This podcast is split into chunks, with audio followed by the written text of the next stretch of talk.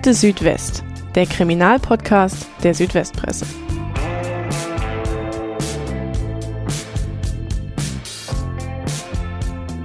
Am 27. November 1997 wird der Notarzt in ein Einfamilienhaus nach Weinstadt-Beutelsbach im Remsmurkreis gerufen. Er trifft dort auf einen Jungen, der im Sterben liegt. Herz- und Kreislauf versagen, die Ärzte können für das Kind nichts mehr tun. Alexander, der als Pflegekind in der Familie lebt, ist verhungert. Der Fünfjährige starb an den Folgen jahrelanger und extremer Unterernährung. Zum Todeszeitpunkt wog er nur noch 7,2 Kilogramm. Das ist so viel wie ein Baby. Alexander war nicht das einzige Opfer, denn in der Familie wurden zwei weitere Pflegekinder aufgefunden, die fast verhungert sind, darunter Alexanders Bruder und ein weiterer Junge. Hunger, Isolation, Schläge. Es ist ein grauenhaftes und unvorstellbares Verbrechen, das sich hinter der Fassade dieses Einfamilienhauses abgespielt hat.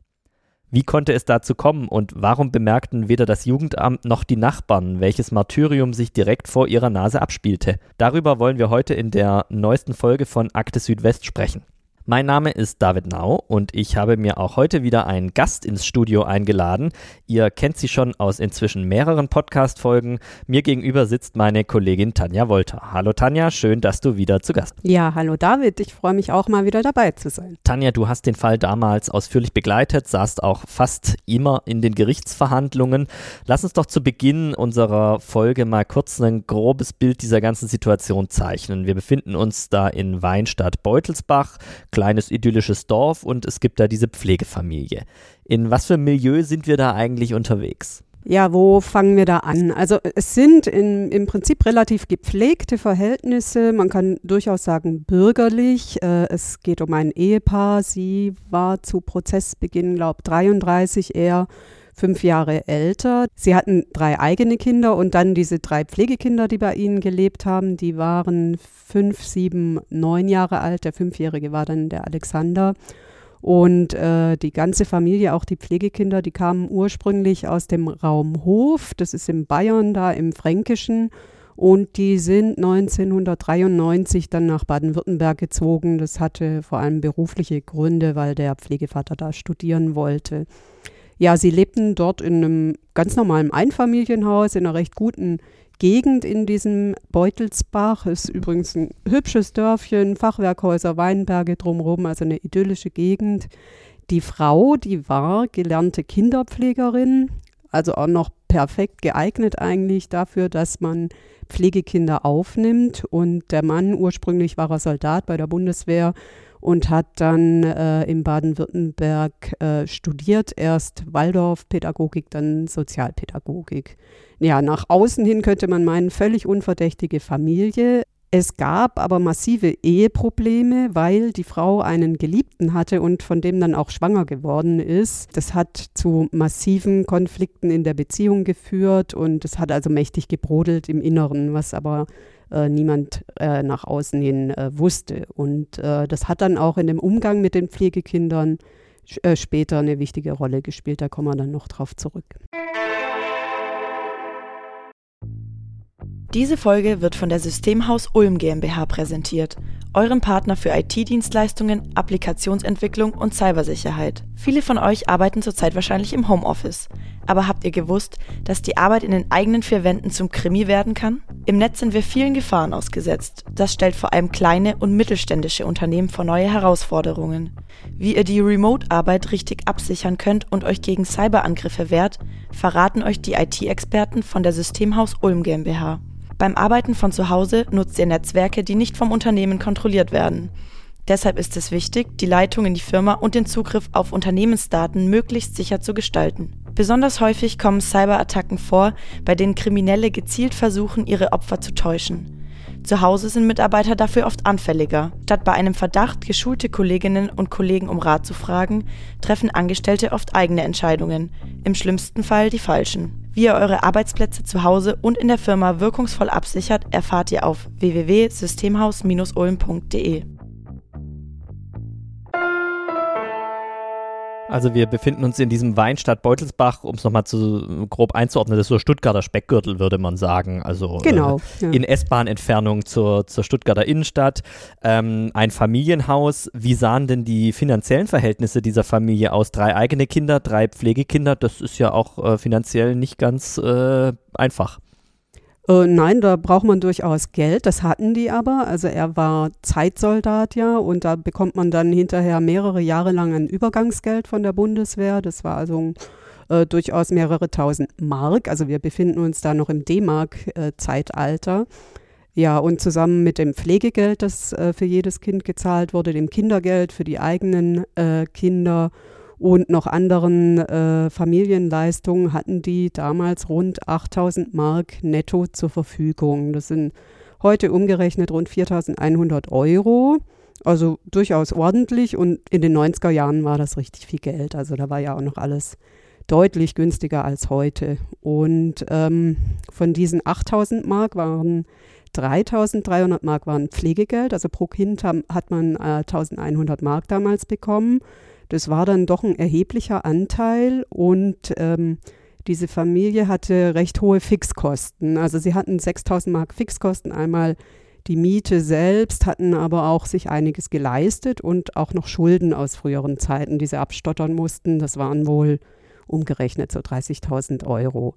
Und wenn man das mal alles zusammenrechnet, ohne dieses Pflegegeld ähm, wäre das Leben so nicht möglich gewesen. Da hätten sie Abstriche machen müssen. Wie kam es denn dazu, dass die Pflegekinder in diese Familie gekommen sind? Also warum lebten die nicht bei ihren leiblichen Eltern? Sie teilen da das Schicksal vieler Pflegekinder. Also die leibliche Mutter vom Alexander und seinem Bruder, die war alkoholsüchtig. In ihrer Partnerschaft gab es massive Probleme, auch mit Gewalt. Der Vater war wohl auch Alkoholiker und deswegen hat man die Kinder da rausgeholt aus der Familie und in diese Pflegefamilie gebracht. Und die Kinder waren aber zumindest körperlich nicht vorgeschädigt, als sie da in die Pflegefamilie kamen. Sie hatten also nicht dieses fetale Alkoholsyndrom, sagt man dazu, wenn man äh, schon im Mutterleib als äh, Kind geschädigt wird. Äh, sondern sie waren normal entwickelt körperlich, normal groß, normal hatten auch normales Gewicht und ähm, die, der Alexander hatte eine Halbschwester, die dann später auch ausgesagt hat, dass er als Einjähriger, als er in die Familie kam, sogar eher pummelig war. Also ähm, er wog damals ähm, deutlich mehr als vier Jahre später, als er gestorben ist. Warum hat denn äh, die Familie überhaupt sich entschieden, Pflegekinder aufzunehmen? Sie hatten ja drei eigene Kinder. War es nur das Geld am Ende? Mm, das ist ein Teil der Geschichte. Also in der Pflegefamilie gab es generell den Wunsch so nach der äh, Großfamilie. Ja, das war so vor allem eine Traumvorstellung von der Pflegemutter, die ja Kinderpflegerin auch war und für die war irgendwie Mutterschaft einfach ein Riesenthema. Und Geld hat aber auf jeden Fall auch eine Rolle gespielt. Äh, das kam dann auch in, in dem Prozess später zur Sprache. Da hat eine Zeugin gesagt, dass die Pflegemutter ihr mal erzählt hat, dass man leichter sein Geld nicht verdienen kann als mit einem Pflegekind, wo man halt äh, rund 1000 Mark bekommt pro Monat. Jetzt ist es an sich nicht total verwerflich. Also das ist normal, für Pflegekinder gibt es Geld. Das sind auch äh, oft keine einfachen Kinder, die brauchen viel Zeit, viel Geduld, da muss man viel rein investieren. Ja, das an sich ist äh, normal. Äh, verwerflich und auch richtig gefährlich kann es werden, wenn das jetzt wirklich der einzige Grund ist, Kinder aufzunehmen. Und äh, davon ist die Staatsanwaltschaft in dem Fall tatsächlich ausgegangen. Sie haben also gesagt, äh, das Motiv war Habgier. Und Habgier, wissen wir auch aus anderen Podcast-Folgen, ist ein Mordmerkmal und deswegen wurde der Fall Alexander dann auch als Mord angeklagt. Ja, äh, wir müssen über die schreckliche Tat auch jetzt einmal sprechen. Also ich habe es ja schon in der Einleitung gesagt, äh, der Alexander ist äh, im Alter von fünf Jahren gestorben und zwar ist er verhungert. Jetzt äh, ist es ja so, so ein Kind verhungert ja nicht von heute auf morgen. Äh, das muss sich ja wirklich über eine lange Zeit äh, hingezogen haben, dieses Verbrechen. Was weiß man denn darüber? Es gab später sehr, sehr viele medizinische Gutachten und da ist äh, wirklich zweifelsfrei erwiesen, dass äh, der kleine Alexander jahrelang in dieser Pflegefamilie unterversorgt war, unterernährt äh, war und hungern musste. Also es war ein, ein sehr langes Leiden, eine permanente Unterversorgung und festgemacht haben das die Ärzte an seiner geringen Körpergröße. Also er wurde nur 86 Zentimeter groß mit fünf Jahren und das ist im Prinzip die Größe, die sonst ein äh, vielleicht ein Jahr altes Baby oder ein Kleinkind von maximal eineinhalb Jahren hat. Und äh, das alles hat dann dazu geführt, dass sein Körper am Schluss so geschwächt war, dass er eine Lungenentzündung, die er bekommen hat, nicht mehr abwehren konnte und dann am Schluss äh, sein Körper einfach kollabiert ist und er dann an diesem Herz-Kreislauf-Versagen gestorben ist. Wenn sich das jetzt über so lange Zeit gezogen hat, stellt sich natürlich auch sofort die Frage, hätte er denn gerettet werden können, wenn man das früher bemerkt hätte? Ja, er hätte definitiv gerettet werden können. Das hat eine medizinische Gutachterin äh, dann später gesagt. Ähm, er hätte aber dafür wirklich schon Wochen vor seinem äh, Tod ärztliche Hilfe gebraucht und auch intensivmedizinische Behandlung. Nur dann ähm, hätte man ihn retten können. Und äh, die Pflegeeltern, die waren aber mit den Kindern überhaupt nie beim Arzt, obwohl sie eigentlich äh, äh dazu verpflichtet sind äh, vom Jugendamt aus. Und äh, für Alexander hieß das, dass der eigentliche Sterbeprozess am Schluss seines langen Leidens wirklich sich wochenlang hingezogen hat, niemand nach äh, äh, außen, außerhalb dieser Familie etwas gemerkt hat und niemand ihm zu Hilfe kam. Niemand kam ihm zur Hilfe. Wie kann sowas äh, denn passieren? Also wir haben gesagt, es ist eine Einfamilienhausgegend, da gibt es Nachbarn, da gibt es das Jugendamt. Da gibt es vielleicht auch äh, Erzieher im Kindergarten. Also wie konnte es dazu kommen, dass das niemand aufgefallen ist? Ja, das ist die große Frage, um die sich natürlich dann auch später dieser äh, Prozess gedreht hat. Also es ist eine Gegend, da kennt man sich. Es gibt viele Nachbarn. Die Familie, das Paar hatte auch äh, Bekannte zumindest. Ähm, dann das Jugendamt hätte die, so ist es einfach gesetzlich vorgesehen, betreut und begleiten müssen. Also hätte da eigentlich regelmäßig auftauchen müssen, ist leider nicht passiert, ähm, kommen wir später auch noch drauf zurück. Ja, und äh, wie gesagt, das war dann Aufgabe des Landgerichts Stuttgart, das alles aufzuarbeiten und zu überprüfen, ähm, wie, wie es dazu gekommen ist. Und ähm, es gibt da aber nicht so die einfache, glasklare Antwort. Es ist ja ein sehr langer Prozess und es ist auch nicht so das klassische Tötungsdelikt, wo es einen Täter gibt, ein Opfer, eine Tat mit einem Messer, einer Waffe oder sonstiges, äh, sondern ähm, es geht hier um unterlassene Hilfe und zwar bewusst unterlassene Hilfe und auch um fehlende Fürsorge ähm, diese, äh, die haben ja im Prinzip total versagt, was auch elterliche Pflichten angeht. Und ähm, das Perfide daran ist, das gilt immer nur mit Blick auf diese drei Pflegekinder, denn die drei eigenen Kinder der Täter, die wurden gut versorgt, gut behandelt und entwickelten sich auch völlig normal. Also das war ein Zweiklassensystem, was in dieser Familie herrschte. Du hast gerade schon gesagt, dass äh, das Landgericht Stuttgart dann die ganze Tat und auch die ganzen Versäumnisse aufzuarbeiten hatte. Es gab da einen Prozess, der begann ziemlich genau ein Jahr nach äh, dem Tod des kleinen Alexander. Ähm, du warst damals äh, im Gerichtssaal, hast äh, darüber berichtet. Das ist auch der Grund, warum du heute da bist und uns die Geschichte erzählst. Also du hast dir das nicht angelesen, sondern du warst da auch einfach dabei bei diesem Prozess. Was äh, passierte denn da? Was wurde den Pflegeeltern genau vorgeworfen? Der Vorwurf der Anklage, der lautete auf Mord durch Unterlassung und äh, zusätzlich auf Misshandlung Schutzbefohlener, wenn es um die überlebenden Pflegekinder, um die beiden geht. Ähm, ich habe dann nochmal nachgeschaut, was der Staatsanwalt damals äh, eingangs gesagt hat, als er die Anklageschrift vorgelesen hat. Da hat er wortwörtlich gesagt, diese Tat ist verachtenswert und steht auf tiefster Stufe. Und er hat auch gesagt, dass das Paar die Pflegekinder nur aufgenommen hat, um dieses Pflegegeld zu kassieren. Ähm, das haben sie dann gebraucht, so wird es dargestellt, um ihren vergleichsweise aufwendigen Lebensstil zu finanzieren. Den gab es wirklich. Also es gab nicht nur dieses Einfamilienhaus, wo Miete fällig, äh, fällig wurde, sondern es gab auch Pferde für die eigenen Kinder. Es gab einen Hund, es gab äh, mindestens zwei Katzen, mindestens zwei Autos. Äh, es gab ein Motorrad von dem Pflegevater. Das musste man ja alles auch erstmal bezahlen. Und ähm, wie gesagt, wir hatten es ja eben schon damit, das Mordmerkmal Habgier. Dabei ist es dann aber nicht geblieben. Das kommen wir dann später nochmal drauf zurück. Im Urteil kam dann ein bisschen was anderes raus. Wie hat denn versucht, die Verteidigung das Ganze äh, darzustellen oder zu erklären?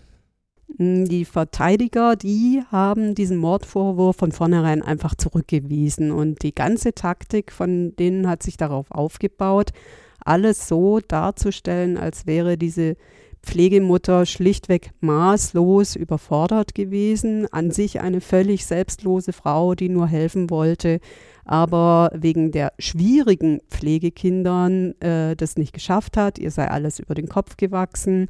Ja, und äh, es wurde auch so dargestellt von Seiten der Verteidigung, dass die Pflegekinder ähm, von sich aus massive Essstörungen gehabt haben. Also dass sie sich von vornherein immer wieder geweigert haben, überhaupt Nahrung aufzunehmen. Das sind aber alles Punkte, die so dann nicht belegt werden konnten. Und äh, das Hungern, das fing ja erst auch in dieser Familie an. Wir haben ja gehört, sie waren eigentlich normal entwickelt. Und es kam dann auch raus, dass es unter anderem als Bestrafung eingesetzt wurde für Verhalten, was der Pflegemutter nicht gepasst hat. Haben sich denn die Angeklagten selber vor Gericht geäußert? Haben die was zu der Tat gesagt? Und wenn ja, was haben sie gesagt? Wie haben sie das versucht zu erklären?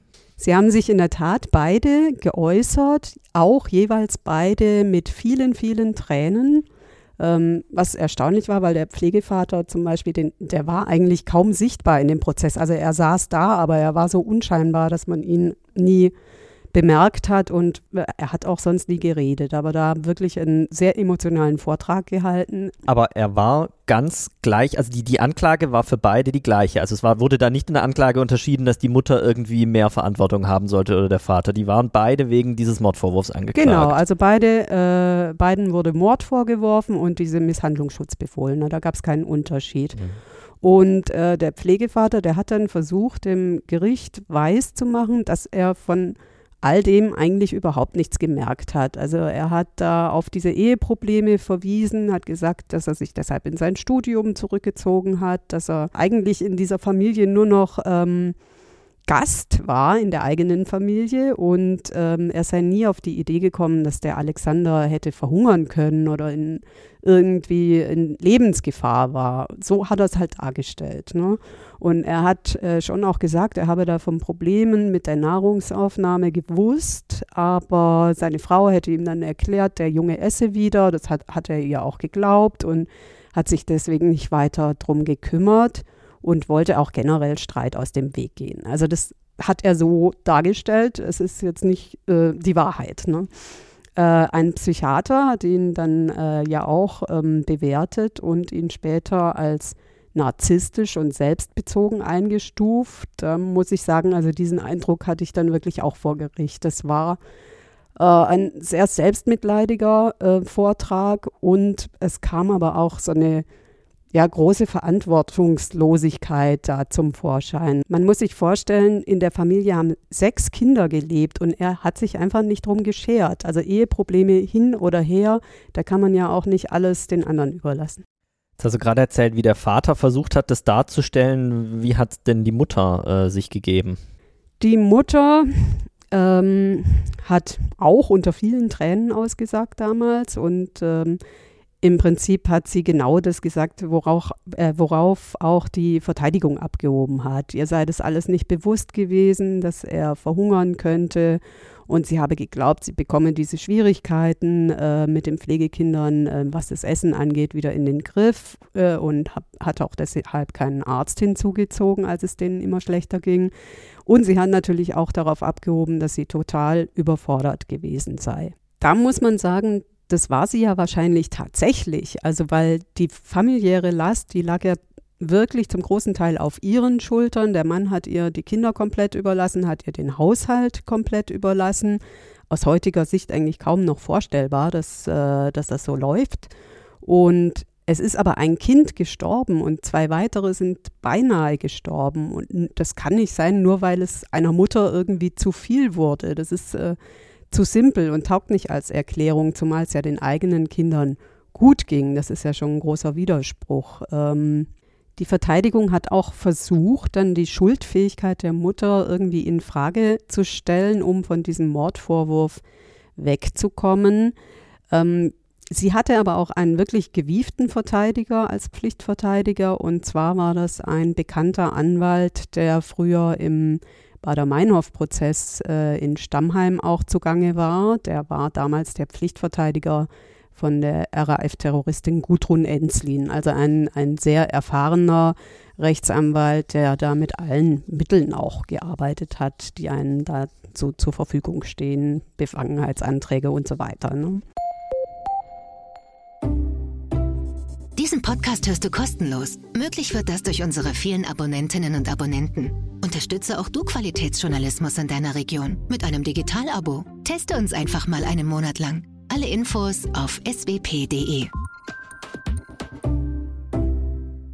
Die große Frage, die natürlich auch vor Gericht eine Rolle gespielt hat, ist die, wie es möglich war, dass das offenbar niemand erkannt hat, was in dieser Familie vor sich geht, wo doch der Zustand dieser Pflegekinder offenbar so elendig war, wie du ja auch schon gesagt hast. Da hat der Prozess wirklich ganz klar herausgearbeitet, man hat das nicht übersehen können. Also das war so eklatant, das ging einfach gar nicht. Der Alexander, der wog ja äh, zuletzt nur noch äh, etwas über sieben Kilo, also so viel wie ein Kleinkind von vielleicht ein oder maximal zwei Jahren.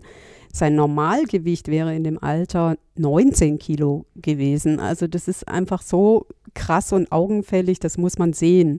Und es war ja nicht nur Alexander, es waren ja alle drei Pflegekinder, die wirklich äh, stark abgemagert waren, die eigentlich nur noch aus Haut und Knochen bestanden. Und es gab ähm, noch andere wirklich sichtbare Auffälligkeiten an allen drei Kindern. Die sollen zum Beispiel alle greisenhafte Gesichtszüge gehabt haben oder schütteres Haar und äh, ein medizinischer Gutachter, der hat damals in dem Prozess gesagt, dass ihn der Zustand dieser Jungen wirklich an Hungerkinder in Somalia erinnert habe. Also diese, dieses, äh, diesen Begriff Biafra-Kinder ähm, kennt man ja. Ne? Und ähm, andere fühlten sich an KZ-Bilder erinnert. Und diese Kinder, die hatten ähm, sogar sogenannte Tabaksbeutelgesäße, sagt man dazu. Also das ist wirklich, wenn gar kein Fleisch mehr vorhanden ist. Ne? Und äh, was ich äh, sehr entsetzlich fand, als ich das gehört hatte, das war, dass sogar das Schläfenfett, das gilt so als letzte Reserve von Verhungernden, dass das eigentlich schon verschwunden war. Sprich, man hat es nicht übersehen können, aber irgendwie ist es trotzdem passiert, dass es keiner gesehen hat oder keiner wahrgenommen hat oder keiner eingegriffen hat. Was äh, hat denn da die Gerichtsverhandlung noch ergeben? Also es ist wirklich so, man hat es nicht nicht sehen können oder irgendwie übersehen können oder verdrängen können. Es war einfach zu augenfällig und jeder hätte es eigentlich sofort erkennen müssen, wenn er die Kinder vielleicht auch mal aus der Nähe gesehen hätte, ne? dass sie einfach schwer krank sind. Und ein Teil der Erklärung, warum man das nicht gemerkt hat, ist, dass diese, dieses äh, Pflegeelternpaar wirklich es geschafft hat, über längere Zeit ein Lügenkonstrukt aufzubauen mit jede Menge Ausreden, die man da erfunden hat, um irgendwie diesen Zustand der Pflegekinder zu erklären. Da haben sie dann zum Beispiel behauptet, dass der Bruder von Alexander ähm, kleinwüchsig sei. Sie haben auch irgendwelche epileptischen Anfälle erfunden, die es gar nicht gab und die Alkoholsucht der leiblichen Mutter dann wieder ins Feld geführt. Also gesagt, die seien alle vorgeschädigt, die Kinder, was ja nicht so war. Also die leibliche Mutter hat wohl erst ähm, nach, den, nach der Geburt ihre, ihrer Kinder überhaupt mit dem Trinken angefangen. Und äh, ja, sie haben wirklich es äh, geschickt geschafft, immer aufkommende Fragen im Keim zu ersticken. Und ähm, das zeigt natürlich aber auch, dass sie sich der Probleme ja durchaus bewusst waren. Sonst hätten sie dieses Lügengebilde nicht aufgebaut. Und was war mit Besuchern, mit irgendwie mit Nachbarn, mit Freunden oder doch auch dem Jugendamt, wenn es mal da war? Warum haben die es nicht gesehen oder halt nicht eingegriffen, wenn sie es gesehen haben? Puh, das war äh, eigentlich alles nicht so richtig befriedigend, was da in dem, in dem Prozess dann irgendwie rauskam. Wenn man die Zeugenaussagen miteinander vergleicht, da gab es schon Widersprüche oder es ließ sich einfach nicht alles irgendwie unter einen Hut bringen, sodass man am Schluss irgendwie eine einfache Erklärung hat. Ne? Ähm, die Pflegemutter, die äh, ist laut Zeugen einiger Zeugen sogar durchaus liebevoll mit den Pflegekindern umgegangen, wenn also andere dabei waren Und es war wohl auch so, dass die Kinder diese Zuneigung erwidert haben, sich also irgendwie nicht äh, auffällig verhalten haben im Umgang mit ihrer Pflegemutter. Und äh, auch die ältere Halbschwester von Alexander, die hat ihn über die Jahre hinweg immer mal wieder besucht hat auch ausgesagt, ihr sei nichts Negatives aufgefallen und äh, sei aus ihrer Sicht da alles in Ordnung gewesen. Und auch Jugendamtsmitarbeiter haben die Pflegemutter als kompetent und fürsorglich beschrieben. Also mehrere Zeugen waren der Meinung, dass die Kinder in der Familie gut aufgehoben waren. Und das äh, zeigt, dass sich diese mörderische Katastrophe, die äh, wirklich so peu à peu allmählich aufgebaut hat. Also die, diese Pflegekinder, die wurden nicht von Anfang an erkennbar vernachlässigt. Äh, es war aber wohl so, dass mindestens ein Jahr vor dem Tod von Alexander es deutliche Hinweise gab. Das sind dann jetzt die anderen Zeugenaussagen, die auch kamen, nämlich, dass die Pflegekinder bei Fremden über Hunger geklagt haben, dass der ältere Pflegejunge, der war ja schon in der Grundschule, ähm, der soll dort in der Schule ähm, Pausenbrote geklaut haben bei seinen Mitschülern. Andere sagten aus, er, sie hätten gesehen, wie er im Mülleimer rumgewühlt hat und danach Essen gesucht hat. Und es wurde ähm, auch berichtet, dass äh, die Pflegekinder sich äh, weitgehend selbst überlassen waren, wenn sie überhaupt zu sehen waren. Also in den letzten Monaten waren sie wohl gar nicht mehr zu sehen. Und ähm, ja, Alexanders Halbschwester, die wollte ihn dann auch in dem letzten Jahr nochmal besuchen. Das wurde dann auch wieder abgewehrt mit einer irgendeiner Ausrede, die aber für die Halbschwester wiederum plausibel war. Also sie hat da keinen Verdacht geschöpft. Sie hat dann auch gesagt im Gerichtssaal, das sei ein gekonntes Schauspiel gewesen, was die Pflegeeltern da so aufgeführt haben. Sind denn die beiden überlebenden Pflegekinder zu Wort gekommen im Prozess? Die äh, hätten ja im Prinzip aus erster Hand berichten können, was da passiert ist. Der älteste Pflegejunge ähm, war ja damals neun Jahre alt, als der Alexander gestorben ist. Der wurde als Zeuge vernommen, allerdings nicht öffentlich, also da konnte man nicht dabei sein. Und der Vorsitzende Richter hat dann aber später in der Verhandlung wirklich ausführlich auch erzählt, was denn der Junge gesagt hat. Und der hat ausgesagt, dass alle drei Pflegekinder zu wenig zu essen bekommen haben, während die leiblichen Kinder immer irgendwelche leckeren Sachen, so hat er das wohl ausgedrückt, äh, hatten, die sie essen durften. Er hat auch gesagt, dass ähm, sie eingesperrt worden sind, auch geschlagen worden sind und dass sie zuletzt das Haus nicht mehr verlassen durften. Und er durfte da auch nicht mehr zur Schule gehen. Also die Pflegemutter hat ihn dann ständig wegen irgendwelcher Krankheiten entschuldigt. Ne? Diese Aussage von dem Jungen, die hat äh, eine Kinderpsychologin später eingestuft und gesagt, sie sei glaubwürdig. Und ähm, Sie hat das vor allem damit begründet, dass der äh, Andreas sehr differenziert ausgesagt hat. Also er hat eben nicht nur dies, von diesen negativen Dingen erzählt, sondern er hat auch wohl ein paar positive äh, Erinnerungen gehabt, die er da auch erzählt hat in seiner ähm, Aussage. Andreas ist eben der Neunjährige, der überlebt hat, zu dem werden wir nachher auch nochmal kommen, genau. weil der dann später in die Öffentlichkeit gegangen ist. Genau. Was war mit den leiblichen Kindern des Paares? Sind die auch befragt worden?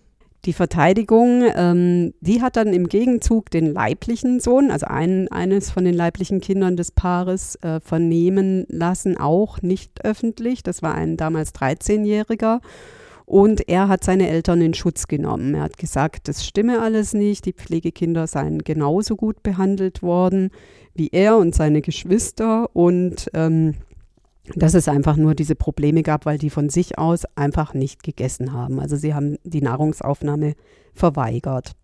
Und auch das hat natürlich dann eine Gutachterin alles äh, überprüft und diese Aussage wurde dann aber als unglaubwürdig eingestuft. Und das wurde dann damit begründet, dass der 13-Jährige einfach versucht hat, seine Eltern vor dem Gefängnis zu retten und damit ja auch seine äh, eigene Familie zu retten. Die leiblichen Kinder, die mussten ja weil die Eltern im Gefängnis waren, dann selber in Pflegefamilien oder Heimen untergebracht werden. Das Gericht bekommt also ganz viele verschiedene Versionen äh, dessen erzählt, was da passiert sein soll, äh, die sich teilweise auch äh, von den Fakten sehr stark unterscheiden. Was macht denn das Gericht mit den ganzen Aussagen? Also wie fällt am Ende das Urteil aus? Der Prozess, der ging alles in allem sieben Monate, viel länger als ursprünglich gedacht. Also war eine lange Zeit und das Urteil ist dann äh, im Ende Juni 1999 war das gefallen. Und da bekamen beide eine lebenslange Freiheitsstrafe wegen Mordes. Und es gab allerdings eine sehr interessante Wende, und zwar beim Motiv. Wir haben ja eingangs gehört, Staatsanwaltschaft ist von Habgier ausgegangen. Und das hat das Gericht abgelehnt nach diesem Prozess. Die haben gesagt, es war keine Habgier, sondern es war ein Verdeckungsmord. Die Pflegeeltern die wollten also nach Auffassung der Richter diese jahrelangen Misshandlungen vertuschen. Äh, und um das zu vertuschen, hätten sie halt ärztliche Hilfe verweigert. Also haben die Kinder auch, obwohl es ihnen so schlecht ging, nicht zu einem Arzt geschickt oder irgendwie anderweitig überhaupt Hilfe geholt. Das Gericht ist auch zu dem Schluss gekommen, dass die Hauptrolle, das war ja auch schon, hat sich ja ein bisschen rauskristallisiert, die Pflegemutter äh, in dem ganzen Fall hatte. Also sie wollte die perfekte Supermama sein. Sie habe Kinder gesammelt wie Puppen, so hat es der Vorsitzende Richter dann in der Urteilsbegründung ausgedrückt. Und äh, als diese Probleme kamen, weil halt Pflegekinder nicht ganz so einfach sind wie die eigenen Kinder, war ihre Antwort darauf einfach Essensentzug, Liebesentzug. Und der Richter meinte dann, sie wollte die dressieren in ihre Richtung hin, so wie sie es halt gerne gehabt hätte.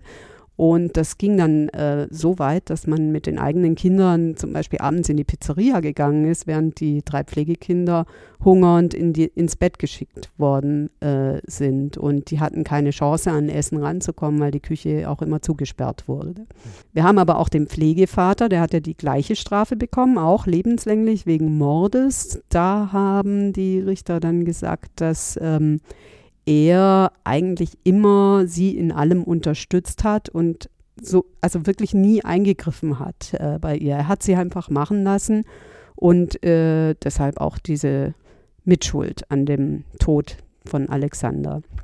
Und richtig eskaliert ist es dann nach Darstellung des Gerichts ab der Phase, als diese große Ehekrise hinzukam, weil die Frau halt äh, schwanger war und äh, ein Kind von einem anderen Mann erwartet hat und äh, die, ähm, diese ganzen Streitigkeiten muss sie dann äh, an den Pflegekindern ausgelassen haben, bis hin zum äh, totalen Abschotten dieser Kinder.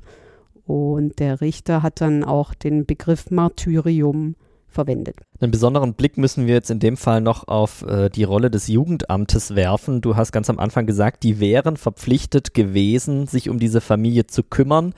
Ganz offensichtlich haben sie es aber nicht gemacht oder nicht in dem Umfang gemacht, wie sie es hätten machen sollen. Ähm, wurden denn die zuständigen Mitarbeiter äh, vom Gericht als mitverantwortlich eingestuft? Sie waren ja nicht angeklagt. Also es, angeklagt waren nur die Eltern und trotzdem hat das Landgericht Stuttgart, also der Richter dazu was gesagt. Er ist ähm, zu dem Schluss gekommen, dass Jugendamtsmitarbeiterinnen oder Mitarbeiter eben keine Mitschuld am Hungertod Tod, äh, von Alexander tragen. Und das Ganze hat aber einen sehr traurigen Hintergrund, äh, denn ähm, Jugendämter waren so gut wie gar nicht in dieser Familie vor Ort, um mal nach dem Rechten zu schauen oder äh, man hatte gar nichts merken können. Und ähm, das lag daran, dass es ein äh, Kompetenzgerangel gab. Wir haben ja gehört, die Familie kam ursprünglich aus Bayern, da war das äh, Jugendamt Hof zuständig. Und als sie dann in den Rems-Murr-Kreis gezogen sind, hat sich das Jugendamt wiederum in Weiblingen geweigert, diese Familie von Hof zu übernehmen. Und so hing diese Familie irgendwo im bürokratischen Nirgendwo vier Jahre. Und aus Bayern kam da maximal einmal im Jahr vielleicht mal jemand vorbei, hat mal mit der Mutter ein bisschen gesprochen, aber von den Kindern eigentlich auch nicht viel mitbekommen. Und das Kreisjugendamt in Weiblingen, die waren gar nicht vor Ort. Ähm, dieses Kompetenzgerangel, das hat dann erst aufgehört im Todesjahr von Alexander. Und selbst da wurde monatelang mal nicht nach dieser Familie geschaut. Ja, das ist äh, tragischer Hintergrund des Ganzen. Ja, schwer zu ertragen, dass da ein Kind sterben muss, weil die Behörden sich nicht einig werden, wer zuständig ist. Hatte das Ganze denn Folgen für die Behörde? Also gab es da noch Ermittlungen hinten raus? Es gab ähm, relativ früh Ermittlungen von der Staatsanwaltschaft Stuttgart. Und zwar wurde da wegen fahrlässiger Tötung ermittelt. Das war so der Anfangsverdacht, dass diese äh, die, die Behörde also über die Probleme in der Familie eigentlich unterrichtet gewesen sei, aber nicht eingegriffen habe. Das kam aber nie zur Anklage, also man hatte einfach nicht genügend Beweise, um das äh, irgendwie strafrechtlich verfolgen zu können. Es gab aber einen sehr interessanten Zivilprozess einige Jahre später dann, weil äh, dieser besagte Andreas, der ja auch ausgesagt hatte damals vor Gericht als Pflegejunge, ähm, der hat das Jugendamt auf Schmerzensgeld verklagt und er hat da auch äh, durch alle Instanzen hinweg gewonnen. Äh, das war dann der Bundesgerichtshof, der das im Endeffekt entschieden hat. Der hat ihm 2004 immerhin 25.000 Euro Schmerzensgeld zugesprochen. Und da war damals die Begründung, der Rems-Murr-Kreis hätte Kompetenzgerangel hin oder her, nicht Zuständigkeit hin oder her, zumindest äh, einmal dort vorbeischauen müssen und einen äh, sogenannten Antrittsbesuch machen müssen, um dann nach dem Rechten zu schauen. Und so wurde dann die Behörde zumindest zivilrechtlich doch noch zur Verantwortung gezogen, auch wenn es kein Strafurteil gab. Der ganze Fall ist echt ziemlich äh, harter Tobak. Äh, ich habe schon gesagt, du hast dir das äh, im Gericht auch äh, die ganze Zeit über angehört, dir die ganzen Details angehört. Wie sehr hat dich das denn äh, auch persönlich angefasst, dieser Fall? Wie hast du den persönlich erlebt? Es ging ja tatsächlich sieben Monate lang und ich war, glaube ich, in dieser ganzen Zeit auch äh, bestimmt ein bis zwei Tage pro Woche immer in diesem Prozess gesessen. Und ähm, ich habe damals sehr viel über Prozesse berichtet, äh, über Jahre hinweg. Und äh, es ist so, dass ich, wenn ich heute an diese Zeit zurückdenke, an all diese Fälle, über die man da mal berichtet hatte, ist es wirklich immer der allererste Fall, der einem in den Sinn kommt. Einfach weil es so tragisch ist natürlich einerseits und ich finde es aber auch bis äh, heute einfach unerklärlich. Natürlich hat man dieses Motiv dann am Schluss festgestellt, Verdeckungsmord, alles in sich logisch, aber es hinterlässt einfach so viel Fassungslosigkeit und ich kann das auch bis heute nicht nachvollziehen und das ist bestimmt auch der Grund, warum das einen dann immer so beschäftigt. Ich bin da aber mit Sicherheit nicht die Einzige, die den Prozess verfolgt hat, der so ging. Es war ein Gutachter, der ist später noch interviewt worden, der hat gesagt, es ging ihm noch nie irgendeinen Fall so nah und Gutachter haben Massen an Fäll Fällen auf dem Tisch. Und auch dem Vorsitzenden Richter war damals anzumerken, dass er von dem ganzen Fall durchaus angefasst ist. Auch. Die Tat ist jetzt schon über 25 Jahre her. Äh, wenn man die jetzt noch im Kopf hat, ist es ja tatsächlich schon ein Zeichen dafür, äh, wie sehr einen das mitgenommen hat. Weißt du denn, was aus den überlebenden Pflegekindern geworden ist, wie die ihren weiteren Weg gemacht haben? An dem Tag, als Alexander gestorben ist, da sind ja dann auch abends äh, gleich die Pflegeeltern festgenommen worden und die äh, beiden überlebenden Pflegekinder, das war einmal Alexanders Bruder und dann der Andreas, die sind dann erstmal ins Krankenhaus gekommen und wurden dort aufgepäppelt. Da wurden dann auch in dem Prozess Zeugen vernommen, ähm, die da ausgesagt haben, dass die erstmal so einen Wahnsinns-Heißhunger hatten, dass sie so viel in sich hereingeschlungen haben, dass sie erstmal erbrechen mussten. Und ähm, sie sollen auch in der Klinik Nahrung aus den Kühlschränken herausgeklaut haben und gebunkert haben unter ihren Kissen und unter ihren Betten die, da wurde auch berichtet, dass die Schlafstörungen hatten, Angstattacken und so weiter. Also wirklich so klassische Merkmale äh, einer Traumatisierung. Was aus Alexanders Bruder wurde, der war ja ein gutes Jahr älter als der Alexander selbst, das weiß ich nicht. Da ist äh, öffentlich ein, einfach nie darüber berichtet oder gesprochen worden. Bekannter ist wiederum das Schicksal von Andreas, der auch von, von sich aus durchaus ein bisschen die Öffentlichkeit gesucht hat, vielleicht um das auch alles irgendwie ein bisschen zu verarbeiten. Es gab da 2005 dann einen wirklich sehr berührenden ähm, Dokum Dokumentarfilm über ihn. Da war er Jugendlicher, vielleicht so 15, 16 Jahre alt. Das war vom Westdeutschen Rundfunk und da wurde dann klar, er wurde nach dieser Zeit ähm, wirklich von Heim zu Heim gereicht. Es gab immer wieder Probleme überall. Er hat auch massive Schäden davon getragen, also auch körperlicher Art. Äh, durch diese Wachstumseinschränkungen, die er über viele Jahre hatte, hatte er dann sehr, sehr krumme Beine. Das musste dann äh, alles auch operiert werden. Und natürlich massive seelische Schäden auch, die ihn äh, die ganze Zeit äh, begleitet haben und auch in seinen Träumen heimgesucht haben, wie er es dann später auch erzählt hat.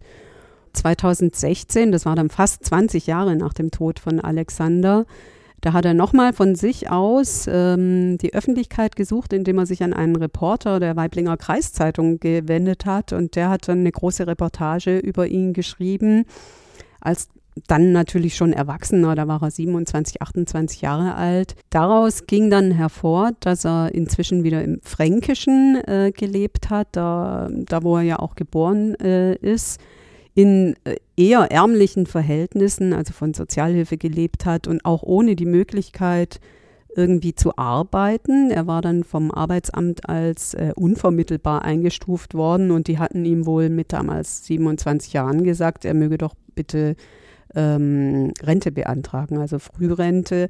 Da war klar, er lebt zwar, er versucht sein Leben irgendwie zu meistern, aber an sich ist sein Leben zerstört. Und er hatte da auch erzählt, dass er selbst in diesem Alter immer noch Milchtüten gehortet hat bei sich zu Hause in seiner kleinen Wohnung. Daran sieht man, dass ihn diese, diese Hungererfahrung, die ist geblieben und das hat er auch nie ähm, wegstecken können. Ja, eine äh, tragische Geschichte, die einen äh, über gewisse Strecken auch so ein bisschen wütend macht, wenn man hört, äh, was das mit diesem Kompetenzgerangel alles ausgelöst hat. Äh, trotzdem vielen Dank, Tanja, dass du uns den mitgebracht hast und uns auch äh, daran teilhaben hast, wie du ihn erlebt hast. Und hoffentlich bis zum nächsten Mal. Ja, ich bedanke mich auch fürs Zuhören und freue mich auch auf das nächste Mal. Vielen Dank auch an euch, liebe Hörerinnen und Hörer, dass ihr auch dieses Mal wieder dabei wart bei Akte Südwest und bis zum nächsten Mal. Tschüss. Tschüss.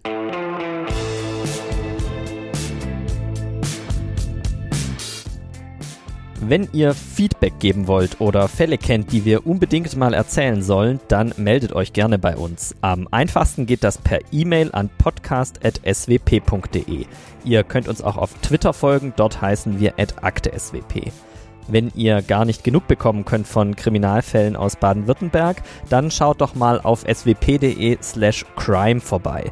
Dort findet ihr Reportagen, Hintergrundberichte und Interviews rund um Verbrechen und Kriminalität im Südwesten. Dort könnt ihr auch einen Newsletter abonnieren und dann bekommt ihr das Wichtigste ganz bequem alle zwei Wochen in euer E-Mail-Postfach geliefert.